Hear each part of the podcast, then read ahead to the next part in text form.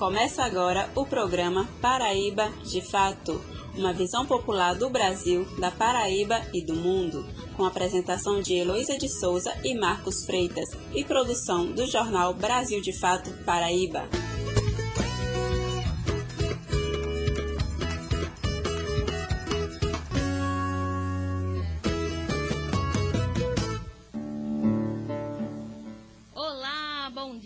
Você que está sintonizado no programa Paraíba de Fato. Eu sou Poliana Gomes e estarei com vocês trazendo informação a partir de uma visão popular da Paraíba, do Brasil e do mundo.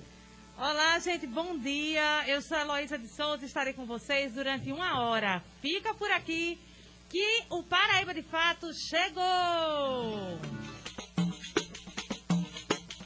Brasil de Fato chegou! Bora escutar, Brasil de fato chegou. O programa popular, Brasil de fato chegou. Bora escutar, Brasil de fato chegou. O programa popular. E hoje é sábado, dia 14 de maio, e o programa Paraíba de Fato traz uma entrevista especial com a Marcha da Negritude Unificada da Paraíba, com o tema Desconstruindo 13 de Maio educação, saúde, segurança e trabalho para o povo negro.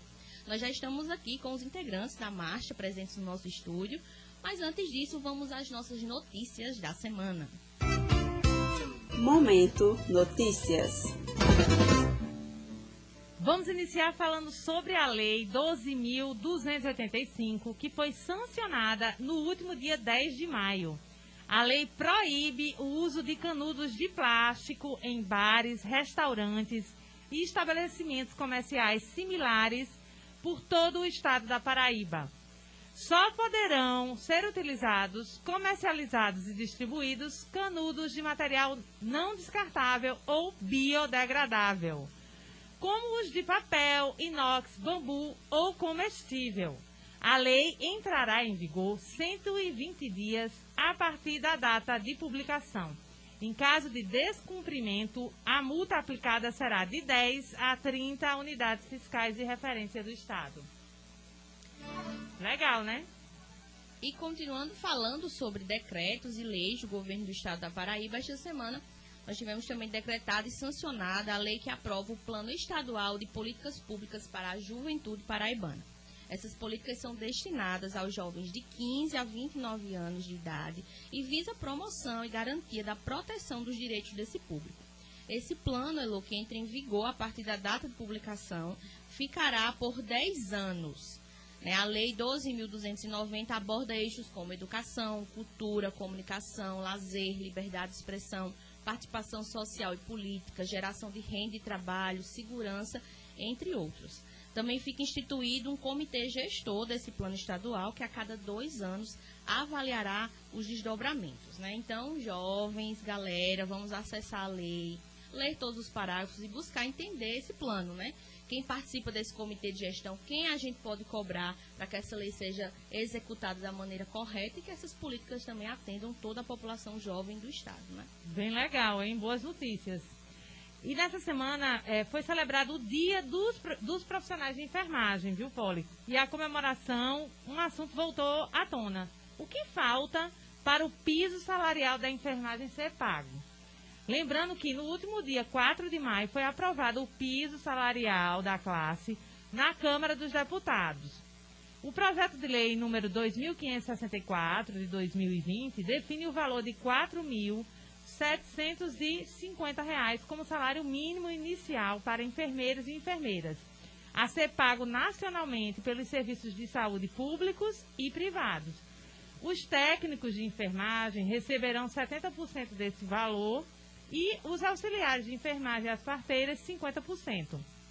Mas ainda tem muita água para rolar e os profissionais precisam aguardar algumas definições. Primeiro, é necessário apresentar uma proposta de emenda à Constituição indicação de fonte de financiamento. E só depois o projeto segue para a presidência da República, né? Onde o, onde o presidente tem até 15 dias para sancionar ou vetar a lei. Vamos ver se ele vai sancionar, né? É, segundo eles queriam. Pois é, vamos ver. Uma PEC já foi apresentada pela senadora Elisiane Gama, do Partido Cidadania do Maranhão, e deve estar na ordem do, do da próxima semana, né, para debate no Senado. Vamos torcer aí para aprovar, né? Justamente. Você está ouvindo o programa Paraíba de Fato. Participe, entre em contato pelo nosso WhatsApp 99110 40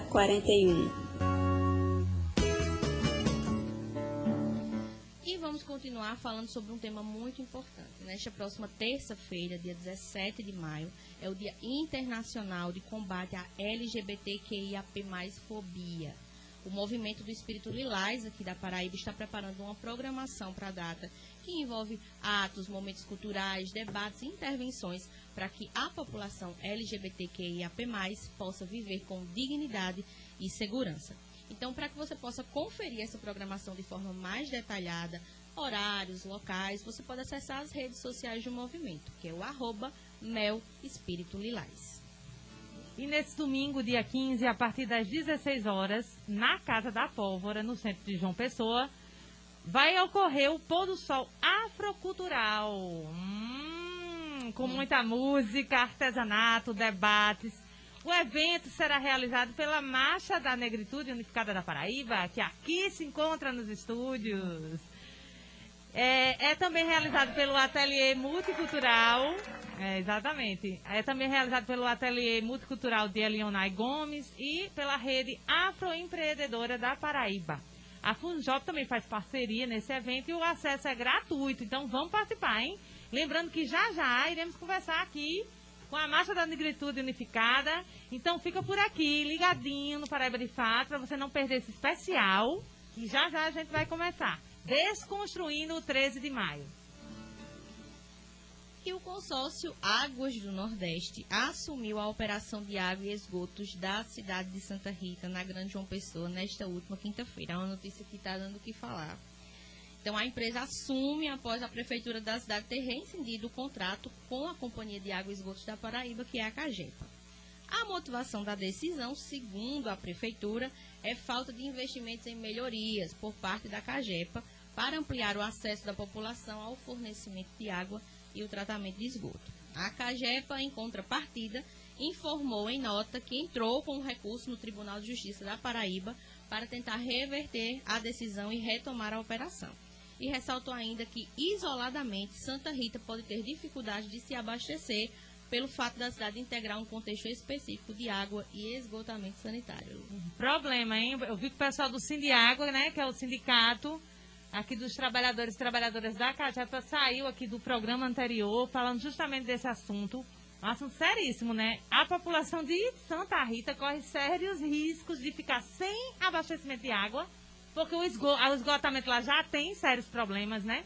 Mas você imagina ficar sem acesso à água, porque o município não tem condição de arcar sozinho com o arrecadamento, né? A arrecadação do município não tem como pagar esse serviço sozinho, né? Porque existe o subsídio cruzado da CAGEPA, enfim. É, a, o abastecimento de água e tratamento de esgoto é, um, é bem complexo. Né? Cidades grandes são solidárias com as cidades menores, porque elas têm muito lucro, as cidades grandes, então repassa esses lucros para que os serviços possam chegar, de alguma maneira, a essas cidades menores. E que é o caso de Santa Rita, né? E, enfim, é um problemão, viu? O prefeito Santa Rita pisou na bola e a população, Várzea Nova é quem mais vai sofrer. Marli está aqui nos estúdios falando. Então, gente, vamos se ligar. E o pessoal de Santa Rita, viu? E não vamos deixar esse negócio ir para frente, não. Tem que entrar na justiça mesmo, a Cajepe. O povo tem que se revoltar. E o prefeito Panta vai ter que tomar um se liga nesse sentido, né? E o Paraíba, de fato, está aberto para a população que quiser mandar é, sua mensagem também, sua intervenção, sua reclamação e também para os poderes públicos que quiserem informar mais a gente como é que está funcionando né, toda essa tramitação. Você está ouvindo o programa Paraíba de Fato. Participe, entre em contato pelo nosso WhatsApp 99110 40 41.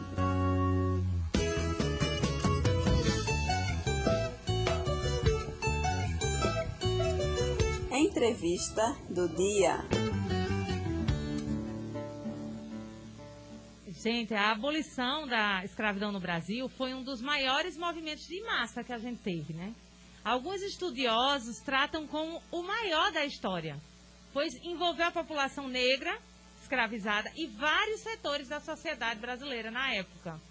Afirma-se que o ingresso do país na modernidade foi marcado pelo programa abolicionista, mas lembramos de que o Brasil foi o último país das Américas a abolir a escravidão. 388 anos de escravidão. Pois é, Lu. Esse programa abolicionista continha três fases: o fim da escravidão, a reparação material aos povos escravizados, no caso com a reforma agrária, e também transformação e modernização da indústria brasileira, incluindo importação de mão de obra estrangeira. Porém, apenas a primeira parte foi concluída e o povo brasileiro, como bem pontuou a grande historiadora Yale Tarini, eh, se tornou, nos tornamos herdeiros e herdeiras de um insucesso do abolicionismo. E a gente está aqui nos estúdios, né, com o movimento da Negritude Unificada da Paraíba, representado né, por Ricardo Oliveira, Nivaldo Pires, Josi. Josi mesmo? Josi Barbosa e Marli Soares. E o Leonardo. Leonardo Silva, porque a gente tem que ter nome e sobrenome. e que trouxeram também uma convidada bem, bem especial. Não chegou. Ah, tá bom. Mas aí estamos nós aqui, como convidadas é. especiais, para ouvir vocês sobre esse, esse importante tema para o Brasil, né? Com certeza. Sejam todos bem-vindos e bem-vindas, uhum. né? O Paraíba de Fato. Então, muito, muito bem-vindos. E a gente vai iniciar o nosso debate, né? o nosso bate-papo é, falando sobre a lei que aboliu a escravidão e como ela foi curta e insuficiente. Né? A população negra, na época da abolição, era heterogênea né? e a maior parte dela, segundo as estatísticas da época, era considerada nascida livre ou liberta. Então, o que foi esse 13 de maio? E se a gente existe algo a se comemorar nessa data, né? O que se faz para desconstruir esse 13 de maio? Bom dia. Bom dia, pessoal. Meu nome é Ricardo Oliveira. É, eu queria iniciar aqui trazendo o nosso manifesto da, da Marcha da Negritude, que é justamente desconstruir esse 13 de maio, né? Nosso tema é desconstrução, né? Do 13 de maio e educação, saúde, segurança e trabalho para o povo negro. Então, desde o, o primeiro ano da organização da Marcha da Negritude Unificada da Paraíba, temos atuado na desconstrução do 13 de maio. Essa nossa agenda se construiu porque compreendemos que esta não é uma data que celebra a nossa alforria e a nossa liberdade, mas sim é uma data que nos lembra de como o Estado brasileiro reformulou seu modo de escravizar e continua a oprimir, subjugar e desconstruir o povo negro nessas terras, né, negando o direito à vida, o trabalho, a segurança e a educação. Como o Estado não reconhece a dívida com o nosso povo em diáspora, nossas memórias e nossos sonhos estão plantados nas terras férteis de África e continuam a alimentar a nossa luta aqui. O 13 de maio, para nós, é uma data de denúncia e cobrança aos poderes públicos e representantes do povo de nossos direitos da vida plena e segurança para nós, nossos filhos e filhas. Esse ano, a Marcha da Negritude Unificada da Paraíba vem novamente, neste 13 de maio, é, discutir a importância política dessa data para todos pretos paraibanos e paraibanas na luta pela efetivação e aplicação das leis estaduais que visam a promoção de igualdade racial, saúde e integração da população negra o ensino da história e cultura afro-indígena, o combate à discriminação racial, fortalecimento da arte e cultura negra e indígena em todos os municípios paraibanos. Assim, a luta por democracia racial continua, porque continuamos lutando contra as, as engrenagens do racismo que marcam o nosso dia, nosso dia a dia, né? Atravessamos o período da pandemia com punhos cerrados vivemos diversas incertezas e agonias, com a fome, o desemprego, a redução de políticas públicas de moradia, piores condições de educação. E é importante dizer que nesse período se escancararam as desigualdades. Fomos nós, povo preto, mais que mais atingidos. Mas seguimos juntos e nossa organização né, e solidariedade coletiva nos fizeram reorganizar e reexistir em meio a todo o retrocesso que ainda estamos presenciando. Muito boa o manifesto, né? É, olha só, é, assim, falar de, do 13 de maio é, é, enorme, né? É um assunto muito grande. Tanto é que é, o tema né, é bem amplo. É, eu queria que vocês contassem assim um pouco para a gente é, sobre o pós-abolição, né? sobre esse momento pós-abolição e, e também é, dos protagonistas, dos reais protagonistas e das protagonistas desse processo de luta pela abolição. E o apagamento dessa história, né? Porque a gente, é, apesar de ter a lei, né? É, para ensinar a história africana e a história afro-brasileira no, no, no, ensino, né, na educação básica a gente conhece pouquíssimo da, dessa história, muito pouco, a gente não tem referencial. E eu queria que vocês trouxessem isso aqui agora nesse programa. Quem foram as protagonistas e os protagonistas dessa luta que culminou na abolição e falasse também do processo pós-abolição. Quem foram essas pessoas que continuaram a denunciar o racismo e a lutar por direito? Porque a população foi, em tese, é, libertada, a população negra, mas continuou uma segregação social, né? Continuou sem direitos, sem acesso a direitos. Como o Paulo bem lembrou aqui, só a primeira parte do plano foi cumprida. Então, eu queria que vocês trouxessem essa história aqui. Eu posso falar, né? Se a gente fosse re realmente refazer o caminho, a gente ia ter que ter um programa só para a história né, e a cultura afro-brasileira, né? E isso aí vai demorar um pouquinho, mas pode ser que a gente tenha essa, essa ideia para o futuro. É, o interessante é a gente reconhecer que anteriormente ao movimento abolicionista, a gente não tinha um movimento de massas tão forte como houve o movimento abolicionista aqui no Brasil. Né? Não foi só esse, essa pressão popular, mas também a pressão internacional que fez com que as ideias do capitalismo, da modernidade, de um estado, da modernização do Estado e assim o fim da monarquia chegasse aqui no Brasil. Mas desde 1789, com a Revolução Francesa, os ideais de liberdade, igualdade fraternidade circulavam o mundo afora. E isso fez com que é, tivesse a independência dos Estados Unidos, a independência do Haiti, a independência de outros territórios que antes eram colônias né, do, de países europeus, e isso resultou também né, na circulação dessas ideias de liberdade, igualdade e fraternidade, que resultou na, no movimento abolicionista aqui no Brasil. Então, se você for dar uma olhada na, na história e na sociologia de Clóvis Moura,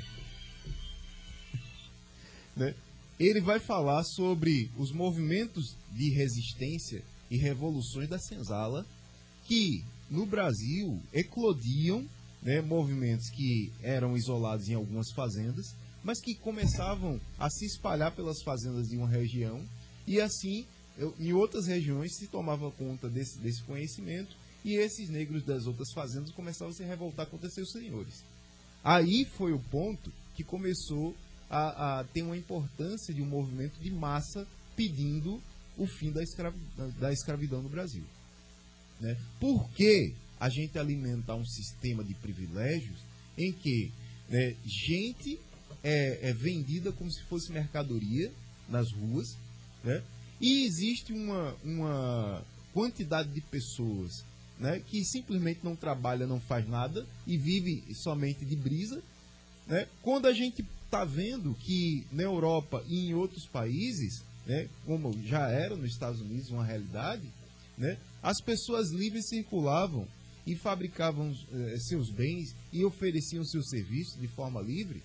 Né? Então essas ideias percorreram o Brasil afora. Né? Juntamente com isso, as revoluções das senzalas, que geravam os quilombos, né? e o apoio de pessoas né, da sociedade, políticos, né, influentes. Já existia um Congresso do Brasil, logo depois da Constituição de 1824, né? E isso é, resultou numa pressão popular muito grande nesses congressistas. Né? Tanto que as leis vão sendo aprovadas né, que favorecem não somente os escravizados, mas também as pessoas que ganhavam com a liberdade. Né? Em 1830, né, é, é, é, resultante da, da Revolução, da Insurreição Pernambucana de 1807, é aprovado né, que não, não seria mais possível a, a, a venda de, de crianças. Aí tem a questão do vento livre. Em 1850 é proibido o tráfico internacional. Lei de Queiroz. Né? Em 1860, né, a questão do sexagenário, 1870. Né? E em 1889, com muita pressão popular e, e, os congressistas entendendo que a crise era, era tão grande que se não fizesse alguma coisa ia ter um levante né, geral, generalizado e o Brasil não ia resistir esse levante generalizado, disseram, não, a gente tem que fazer algo. Então a ideia da, da, da lei que abolia a escravidão no Brasil era justamente né, libertação dos escravizados, né? a reforma agrária, garantindo posse de terras né, para um tipo, algum tipo de reparação né, de, dos danos que foram causados a essas pessoas, garantir educação e formação para a, aqueles que eram já livres e não tinham direito e acesso a escolas. Né? Mesmo no Brasil, desde 1841 já ter um, um tipo de sistema de, de escola que existia aqui. Não era nacional como a gente tem hoje mas já existiam escolas. E, e a garantia de direitos fundamentais, que na época não tinha direitos humanos, né, não tinha a ONU, não tinha esses organismos internacionais, mas já tinha a ideia de direitos fundamentais. Já existia um, um, uma ideia de direitos fundamentais. Então, isso fez com que resultasse a, a, a abolição. Não foi uma benevolência de Dona Isabel que chegou um belo dia e disse: Gente, eu tô, eu tô com vontade de fazer uma coisa diferente. Vamos assinar aqui a Lei Áurea. É, ou então mandaram para ela, ela só assinou. Né? A Lei Áurea não representa nada. Ela só diz, ela só, só garante de direito que já existia de fato. Né? No Brasil existia um quantitativo de pessoas né, negras né, e indígenas bem maior do que é, pessoas de origem europeia na época. Né? Então já tinha muita gente livre circulando. O que se garantia no direito é o que de fato já existia, que as pessoas deveriam ser respeitadas como pessoas. E as pessoas não poderiam ser tratadas como mercadorias só pela cor da pele ou pela origem. Né? E isso foi que, que foi assinado na Lei Áurea. Né? Mas não garantiu direito à posse de terra, tanto que os negros não vão ter direito à posse de terra, não garantiu né, a, a formação, né, não garantiu é, é, o, a moradia, né, tanto que tem aquela música do Las Matumbi, né, no dia 14 de maio, sair por aí. Não tinha nem, nem trabalho nem para onde ir. Então ele subiu a favela e não conseguiu descer mais a favela. As favelas, favela é um tipo de planta rasteira que é característico do, do, dos morros lá do sul. E aqui também em Pernambuco, a gente encontra muita favela. E aí, né, era conhecido como favela esse, esses morros, esses, essas ocupações que, que foram sendo formados. Um dos mais, mais conhecidos é o Morro da Providência, né? Que até hoje tem esse nome, porque o pessoal, não, vai, o próximo presidente aí que entrar vai trazer a providência. E aí, nesses cantos que eles não tinham para onde ir, eles iam para lá e pós, pós a abolição da escravatura, ele nunca descia. Nunca tinha emprego formal. Não tinha formação né, de educação né, como todos os outros tinham direito. E por conta disso, a gente vai ter um atraso tecnológico, né, social, né, econômico né, e em todos os sentidos. Tirando que o povo brasileiro, as matrizes culturais, tanto afro como indígena, formar a cultura né, afro-brasileira e, e é, afro-índio brasileira, né, a gente tem um atraso tecnológico terrível, tanto em áreas onde predominantemente né, são moradores negros, como em áreas que predominantemente são moradores indígenas, por conta do, do, da ideologia do racismo. A ideologia do racismo diz que né, as pessoas de origem negra, africana ou indígena são atrasadas né, é, intelectualmente, por isso elas não poderiam dominar um determinado é, meio de trabalho ou então forma de, de, de ser e existir. E isso fez com que, né, durante a primeira parte do século XX, se importasse mão de obra da Europa, porque não se queria confiar os trabalhos que deveriam ser, ser confiados aos trabalhadores livres, recém-libertos, né, negros, e isso fez com que a gente tivesse esse atraso grande né, entre negros e brancos, essa diferença, essa diferenciação social. Né? E esses grupos diferenciados, né, por conta da resistência, por conta da, da, da força de, de, vida que eles têm, eles vão resistindo né, e eles vão se aglutinando, primeiro em torno da religião, né, que é uma continuação dos quilombos da religião, depois né, pela questão social, né, onde vai começar a aparecer os clubes, as agremiações de carnaval, como por exemplo escolas de samba, né, as escolas próprias para negros, né, as comunidades quilombolas. Eles são grupos de resistência. As irmandades né, na, na, nas comunidades católicas. Esses são grupos de resistência. E por conta desses grupos de resistência, é que o plano né, de branqueamento da sociedade deu errado. A ideia era branquear a sociedade né, entre o século XX para que no século XXI a gente tivesse sociedade totalmente livre, né, tanto do elemento negro como do elemento indígena. Esse plano deu errado. Que bom, né? Que deu errado.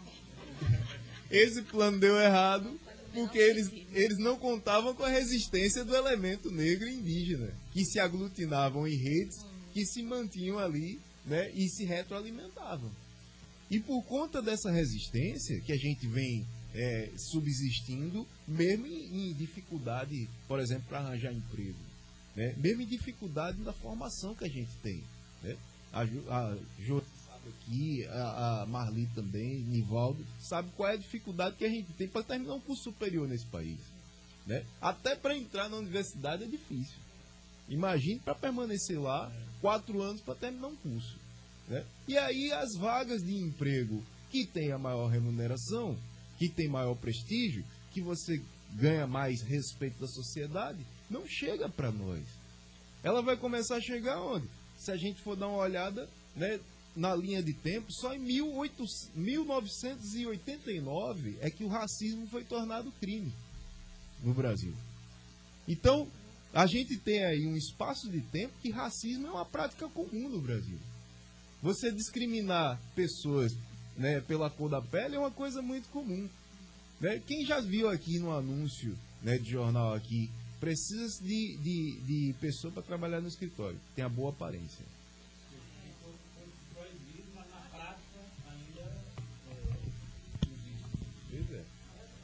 Então vamos falar um pouco sobre isso também, né? Sobre essa, é, esses, essas consequências do racismo que até hoje a gente convive, né, com elas, né? O, o racismo estrutural.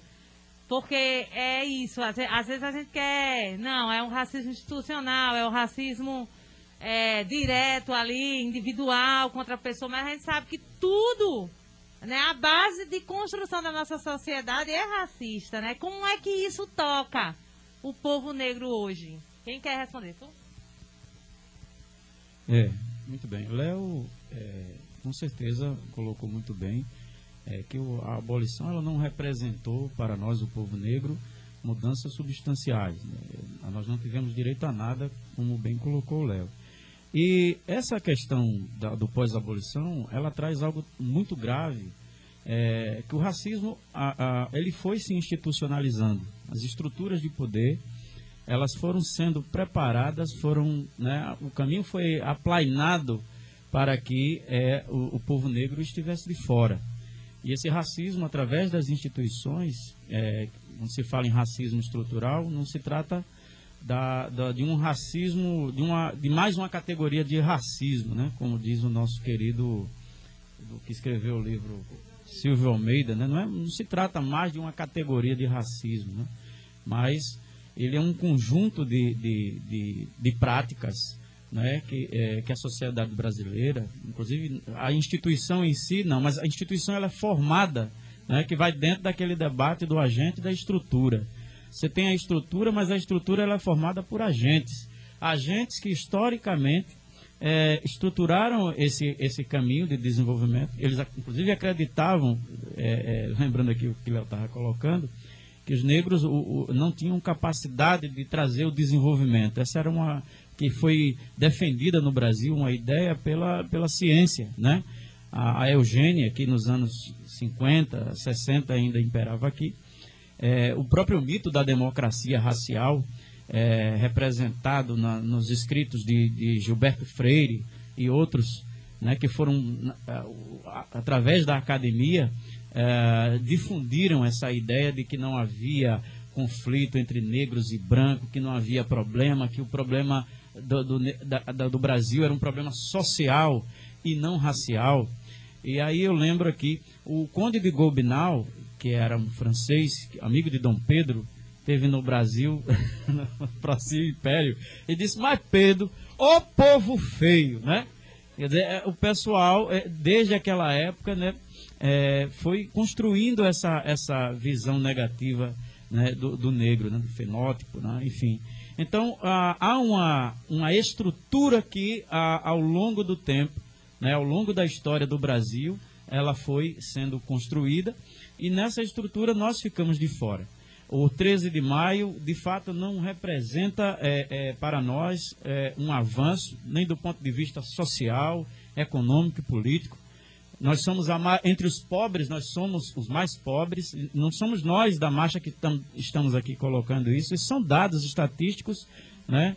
IBGE, IPEA, né, de todos os órgãos aí de levantamento. Entre os miseráveis, ainda somos os mais miseráveis, nós tivemos alguns avanços, é importante dizer, né, é, durante o governo Lula, né, é, durante os, os 10, 12 anos de governo do, do, Partido dos Trabalhadores, a gente teve muitos avanços. Ah, nós tivemos a criação da, da CEPIR, o Ministério né, é, é, de Política de Promoção de Igualdade Racial, é, que garantiu aos quilombolas, por exemplo, o reconhecimento das terras quilombolas, que colocou o filho do pobre e do preto na universidade, né, que abriu o mercado de trabalho para que a gente pudesse é, avançar. Então, mas é, é, ainda é muito pouco.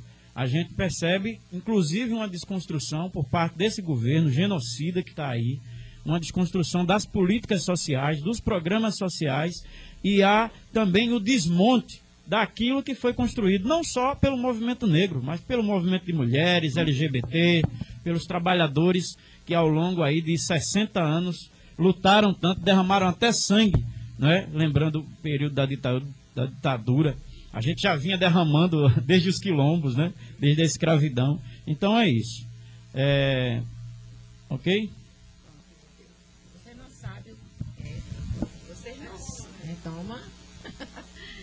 Então vocês não têm ideia o quantos nós, né, dos movimentos sociais, perdemos com esse, esse governo. Aliás, esse desgoverno, né? Esse, esse retrocesso, entendeu?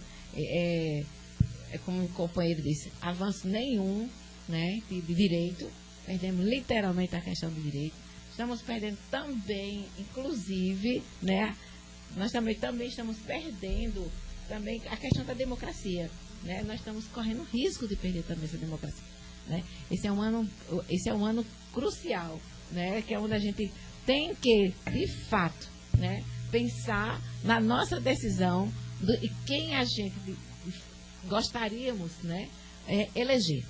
Entendeu? Esse ano a gente tem que, que tentar né? acertar, porque são essas perdas, é, é coisa que as pessoas não têm noção, né? O quanto nós é, quanto nós perdemos, né? Uma abolição que hoje a gente está aqui falando, mas é, é, já tem na cabeça de muita gente que é totalmente inacabada. Essa, essa, essa abolição não existe, né? A gente vive numa profunda desigualdade. Não é à toa que nós fomos ontem para a rua, né? Não foi à toa que tantos outros também, possivelmente, pessoas que também se manifestaram contra esse momento, né? A gente não está aqui só para pensar na questão do, do 20 de novembro, da consciência negra, não. Né? A gente vive numa luta constante, diária, né? porque as perdas sociais é cotidianamente. Entendeu? Então é isso. Agora, lembrando que, de, de, de acordo com a fala de Léo, né? alguns pontos de avanço, que nós chegamos onde chegamos, que não foi à toa, né? trazer um pouco da nossa história, dos movimentos sociais. Né? Porque tudo isso que nós temos e algumas figuras que estão onde estão hoje, embora, embora esquecem um pouco da sua, né, das suas trajetórias, mas muitos pretos que entraram aí, tá aí no poder, porque passaram pelo movimento, inclusive vocês que estão aqui, né? né? Isso todos beberam na fonte dos movimentos sociais. Né? Se não fossem movimentos sociais, a gente não estaria nesses espaços. Então, é fundamental a gente, até isso, a gente resgatar esses alunos que a gente perdeu. Né? Que eles querem, mas a gente não estamos na resistência. Né? Estamos aqui na resistência, né? Existe assim, a gente tem, se fosse para pontuar, né, o que, o que nós de perdas aí, entendeu? Principalmente além né, do, dos direitos dos movimentos sociais, né? As emendas também, né? Quantas emendas, né? Instituições foram congeladas, foram paradas, entendeu como é? Não, não, não, não tem esse avanço também. A educação, né? A gente, menina, é incrível. A gente quando começa a pensar, quando a gente começa a pensar, né? Aonde nós estamos, a gente vê que nós estamos no poço, né? A gente vê que nós estamos realmente, né? Em, um, como é que a gente pode colocar o termo, meu Deus? É uma era de incerteza. Essa, essa é a palavra. Né? Porque você tem uma educação. E essa educação vem por uma intervenção. Entendeu como é? É uma educação totalmente. Ai meu Deus, entendeu como é? E assim, inter... para não falar, eu terminar falando que a ideia da intervenção política, militar, né, gente? É caso sério é séria, é seríssima, né? E ainda por cima com emendas provisórias. E a gente sabe que a educação é a base, né? A educação é a base, é a base de tudo, né? É a base de tudo.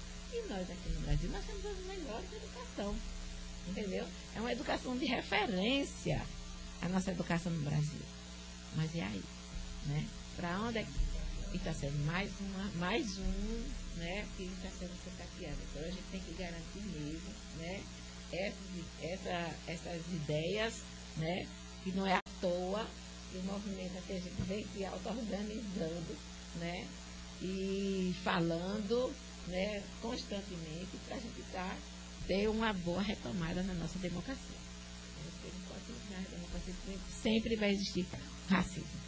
Né? O racismo ele não vai parar. Né? Mas aí tá aí. Estou vendo que o tempo, né, pra gente também, tá meio. Estou vendo aqui um relógio, né? Parece que o nosso programa vai até 10 horas, né? Então vamos nós ter mais uma companheira, voz feminina na história aqui também, né? Que é a nossa companheira Josi. Não é isso, Josi? É isso, bom dia. Então, é, como a Marli né, e os colegas estavam falando, né? Então passamos por todo esse histórico e é, como vocês falaram, né? Como a gente desconstrói, né? É, vem de tudo que os meninos falaram. A questão dos movimentos sociais são super importantes para esse processo, né? Mas também estamos em tempo de além de continuar ocupando os movimentos sociais e trazer mais pessoas para os movimentos sociais, que eles são extremamente importantes, é também a gente avançar para os espaços políticos e institucionais. Porque enquanto a gente tiver só homens brancos lá decidindo por nós, vamos continuar nessa situação. Precisamos de ter paridade de gênero nesses locais, precisamos ter paridade raciais, precisamos ter homens e, pessoas, homens e mulheres indígenas, mulheres e homens negros nesses locais dividido com eles. Porque enquanto só tiver pessoas brancas lá e majoritariamente homens, né, vai estar sempre é, sendo o projeto deles, projeto de poder. Então a gente precisa avançar para esses espaços. Sabemos que a população negra tem pouco apoio e dinheiro também, embora a população seja a maioria, né? A maioria negra. Mas nós temos bem menos dinheiro, como o próprio Léo já colocou, do que eles, né? Porque temos menos espaço, traba trabalho, menos espaço, salário, é, menos salário, ganhamos menos do que as pessoas brancas. Então a gente também tem menos poder é, aquisitivo, né? Aquisitivo. Mas a gente precisa fazer o que tiver ao nosso alcance, e avançando e dando é, abrindo espaço para que outras pessoas, mulheres negras, homens negros, alcancem esse espaço e a gente lá vá construindo e trazendo as nossas pautas para esses locais também. Né? Então, enquanto a gente está aqui avançando devagarinho, sabemos que a chance é pouca, é mínima, mas não podemos descansar. Podemos ir dando passo e passo e apoiando uns aos outros e apoiando uns aos outros até a gente chegar, ver que está lá a paridade. Aí vai ser uma coisa mais justa, mais igualitária, né? Onde nossas pautas, onde os nossos jovens, onde nossas mulheres, onde nossos homens terão ouvidos melhores, né? Então por isso que a gente não pode descansar, ir lutando e alcançando e arrastando mais gente para esses lugares. Vamos para os movimentos sociais, porque nos movimentos sociais a gente se politiza, a gente se educa. E aí daí a gente avança para o espaço institucional. E aí a gente vai ocupando esse espaço que a gente sempre, pra gente sempre foi negado. Mas é hora da gente chegar. Fácil não é, viu? E, e muito, é, tá, sempre vem, ver os jovens, vem o homem, vem mulheres, negros, que a gente precisa. Porque Agora, fácil não é, né? Todos muitos colegas desistem de, de, de ir para esse espaço por medo, por violência, que a gente sabe que muitos é, é, mulheres que já se tornaram, já entraram na política são ameaçadas, né? Muitos vereadores são ameaçadas constantemente só por estar lá, por ser uma mulher negra, ocupando espaço e brigando, né? Assim como Marielle perdeu a vida. Então a gente sabe que não é um espaço aberto, não é um espaço fácil, mas a gente nunca viveu de coisa fácil, né? A história diz, né? Como é o contou, a gente nunca viveu de coisa fácil. Então, se é difícil por difícil, vamos tentando. E chamando todos que quiserem vir com a gente, né? Ainda para completar aqui, eu não sei se é questão de tempo ainda, nós temos atividade de amanhã, né? Amanhã, amanhã nós temos uma cultural, que aí a gente. É, né, Fole? Vou fazer só o link, porque Josi já, já falou muito do protagonismo. que eu ia trazer aqui, o protagonismo do, é, de atores, diretores negros. É, recentemente o Lázaro Ramos né, dirigiu e estreou um filme maravilhoso, Medida Provisória, né, que trata desse futuro distópico não tão distópico, né? Onde os negros passam a ter uma indenização como reparação histórica pelos quase 400 anos de escravidão. E aí eu, eu trouxe um destaque porque em entrevista o Lázaro falou assim: Eu tenho dúvidas se o meu filme é uma ficção ou um filme de época. E aí eu queria que, que falasse né, de, desse, desse protagonismo de, ocupando o espaço dentro é, de ambientes, principalmente como cultura e como educação, né? É, falando também um pouco do pôr do sol afrocultural, né? De, de, dessa representatividade toda, desse protagonismo. É interessante. Né? Eu, eu gostei muito do tema, que recentemente o Lázaro Ramos deu uma entrevista para um canal falando justamente sobre esse filme. E aí ele, ele disse que ele cresceu como profissional ao fazer algo como ele fez, e ele cresceu como pessoa, né? porque ele, ele é, começou a se enxergar mais como homem negro numa sociedade onde hegemonicamente as ideias são feitas de brancos para brancos. Né? Aí ele fala também sobre uma questão que, é, que, é, que ainda não, não foi é, tratada no Brasil, e um dia eu acredito que a gente vai tratar sobre essa questão de reparação histórica. Né? Como eu estava falando, só em 1800, 1988, 100 anos depois da abolição da escravatura, a gente tinha é, congressistas no, no, no e, e, constituintes que eram negros, que eram indígenas. Né? Como era o caso da Abdias do Nascimento. Né? Na época, Ailton Krenak fez uma performance primordial, né? contando como era importante a preservação dos povos da floresta, os povos chamados originários, né? para a preservação do meio ambiente no Brasil. Né? E o Lázaro Ramos ele traz isso também, uma mensagem que é, não é só de, de cultura, de arte, mas uma mensagem de preservação para as próximas gerações. O que, que a gente tem que, quer deixar para as próximas gerações? Né? E, e, tem aquela pergunta que ele disse que foi filmada, que não era nem para ser dado destaque, mas foi filmada de costa. Né? O, o, o personagem seu Jorge perguntando, né? né? Como é que a gente não viu isso? Né? Como foi né, que a gente riu disso? Né? Como foi que a gente chegou a esse ponto? Essas são três perguntas, se a gente for dar uma olhada, é o que é, que é o porquê daquele filme tá ser lançado agora. Inclusive foi teve um atraso, porque a Ancine não queria liberar, não queria liberar, né? Porque justamente a Ancine está aparelhada por um monte de militares que para eles não é interessante falar sobre a questão de diferenciação. É para eles todo mundo tem que ser considerado, né, como uma pessoa, um indivíduo. E não existe esse, esse quê de a construção social. Né? Então, é uma negação histórica, é uma negação científica, né? e o filme tem essa importância também de re, re, revisar, não voltar ao passado com um passado mítico, como eles querem fazer, mas voltar ao passado para olhar onde a gente errou e vislumbrar um futuro melhor. É... Quase arangar aqui com o Léo. Amanhã, é, lembrando, pessoal, a gente já aproveita para fazer o convite, já estamos em cima aqui da hora. Teremos lá, viu, é, o Coco de Oxum, com Laís de Oiá. Né, é, é, vai ser maravilhoso, né? O Coco de Oxum, a gente conhece já o trabalho das meninas. Teremos Raízes, né? O grupo de ritmos e danças afro-indígena. Nós teremos o Funk Peso Brasil, que é o grupo, inclusive, que eu faço parte. Eu vou aproveitar aqui para fazer o marketing. O grupo ele, ele já foi, ele iniciou nos anos 90 aqui, foi o primeiro grupo a gravar disco é, de vinil ainda na época. E era o único grupo de funk da época da Paraíba a gravar esse, esse, esse estilo. As músicas falavam de. faziam críticas ao governo, à, à, classe política, e tinham músicas de duplo sentido, até de cunho machista.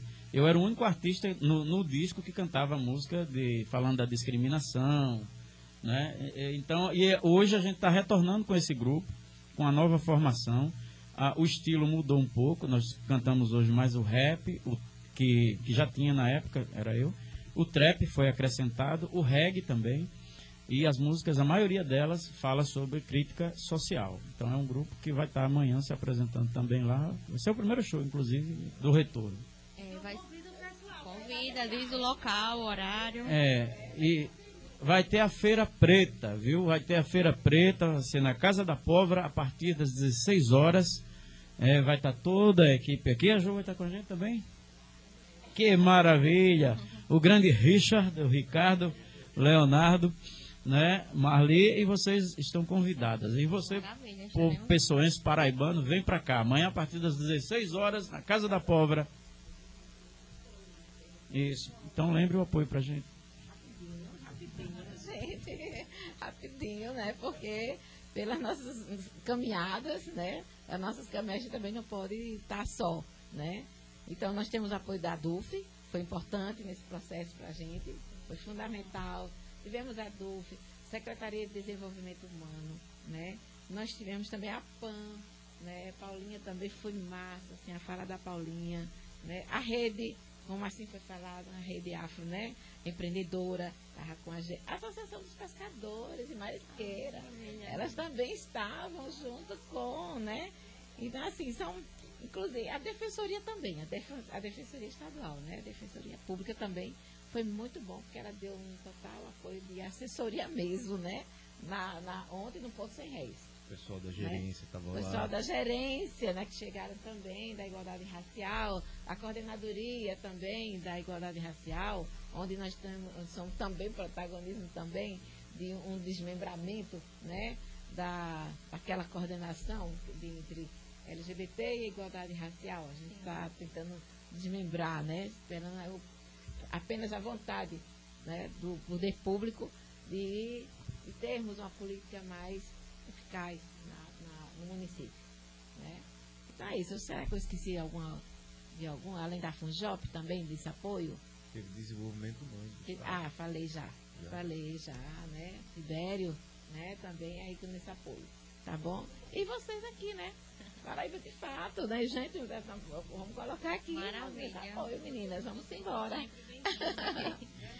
Então, gente, a gente agradece Nivaldo, Léo, Josi, Ricardo, Marli pela presença. De Fato está sempre aberto.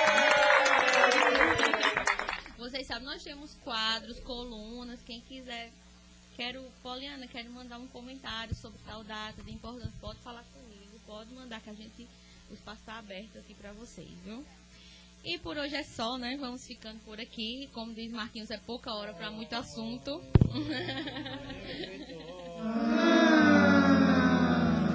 Gente, bom final de semana. Confira nossos programas completos no site brasildefatopb.com.br e você também pode ouvir o programa no Spotify pesquisando por Programa Paraíba de Fato. E para marcar essa entrevista do Desconstruindo 13 de Maio, vamos escutar a música Quilombo Axé, de autoria do mestre Zumbi Bahia e cantada pelo grupo pernambucano Afoxé Oiá Alaxé. Até o próximo programa. Até, mas peraí, que eu dar um tchauzinho também. Agradecer aqui a vocês, viu, a presença. Foi, assim, aprendi muito. Eu acho que o pensamento negro é fundamental para libertar a gente. E o pensamento feminista negro também. É, é, então, assim, eu quero agradecer, porque eu acho que esse programa ficou registrado e a gente vai poder escutar, ver, rever e aprender e reaprender. Então, muito obrigada pela participação. E, gente, até o próximo programa. Um beijão e vamos nessa luta, porque é isso que vai libertar o Brasil.